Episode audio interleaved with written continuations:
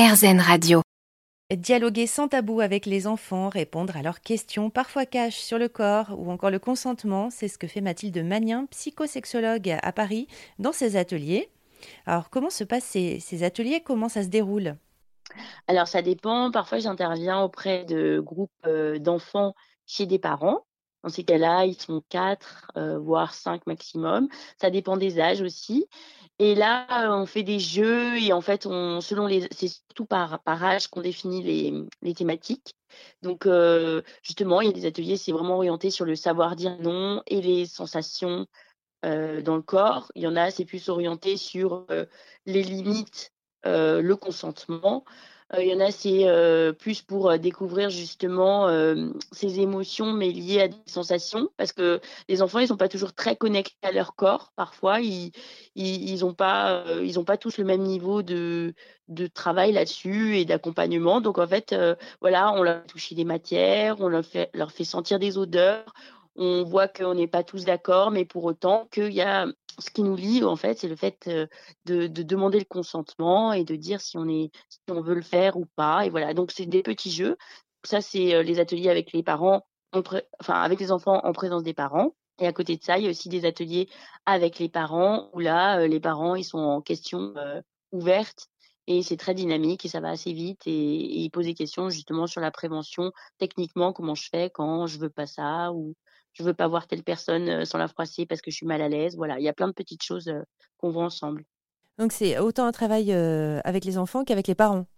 C'est exactement ça. C'est vraiment un travail global. C'est les enfants, mais aussi accompagnés par leurs parents qui sont conscients de tout ça et de tous ces tous ces enjeux.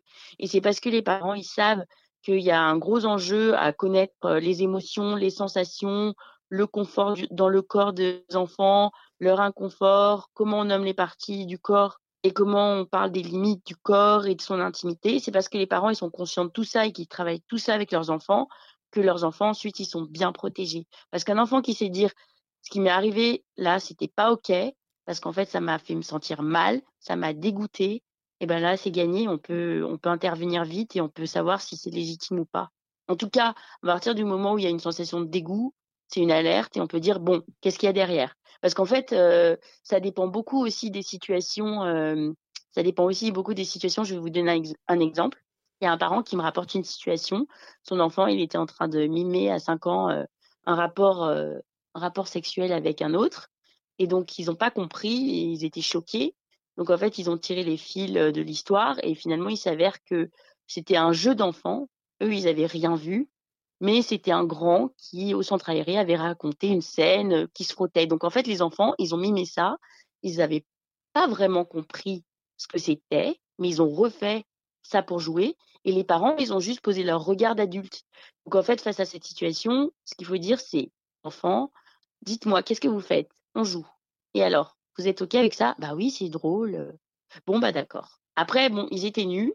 Donc là, c'est bien de dire que c'est quand même bien de garder un sous-vêtement parce que c'est son intimité. Mais après, à partir du moment où il n'y a rien derrière de plus comment dire de plus choquant pour les pour les enfants, faut pas creuser en fait. Ils posent pas de questions. Voilà, c'était un jeu pour eux, ça s'arrête là. Donc parfois c'est c'est surtout les parents qui sont angoissés, c'est leur regard d'adulte sur des situations de jeu d'enfants pour le coup innocentes. Mais des fois c'est pas innocent. Mais là ça l'était. Euh, c'est pour ça qu'il faut partir des émotions des enfants.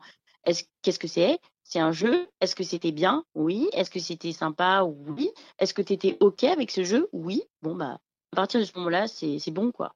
Mathilde Magnin, psychosexologue à Paris, qui anime aussi des ateliers en langue des signes française. Retrouvez aussi plein d'infos sur ma-clé.com.